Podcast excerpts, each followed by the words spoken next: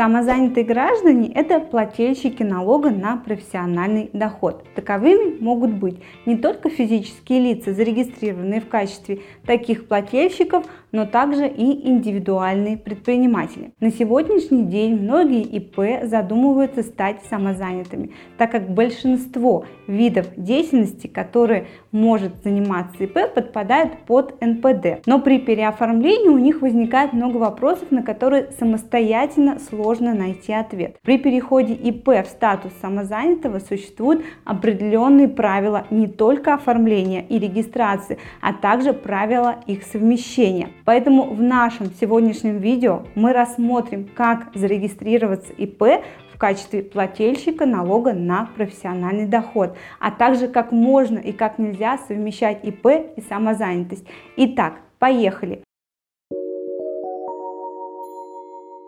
Любой индивидуальный предприниматель вправе стать самозанятым через мобильное приложение «Мой налог» либо через любую кредитную организацию, которая участвует в эксперименте. Для этого ему не нужно ликвидировать ИП, но все же есть некоторые условия, которым он должен соответствовать, чтобы сохранить статус самозанятого. Первое. У ИП не должно быть наемных сотрудников. Второе.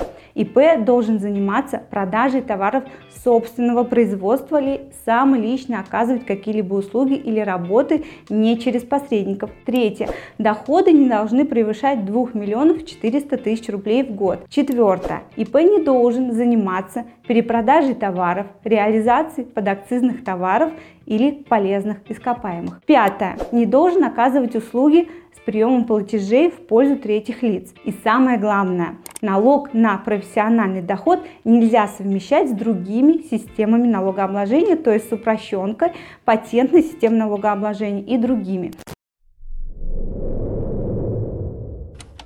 Если ИП соответствует всем вышеперечисленным условиям, то он может стать самозанятым. Для этого ему нужно скачать и установить на телефон приложение «Мой налог», заполнить там заявление о постановке на учет в качестве плательщика НПД. Далее уже в течение 30 дней необходимо уведомить налоговую о переходе на новый режим. В противном случае регистрация в качестве плательщика налога на профессиональный доход будет признана недействительной. Если если ИП применял УСН, то необходимо подать уведомление о прекращении предпринимательской деятельности, в отношении которой применялась упрощенная система налогообложения. Если же ИП работает по патентной системе налогообложения, то необходимо дождаться окончания патента, а затем регистрироваться в качестве плательщика НПД. ИП же, применяющему ОСНО, никаких уведомлений в налоговый орган направлять не надо. Важно, после смены системы налогообложения налогообложения ИП должен сдать всю отчетность, заплатить налоги и страховые взносы.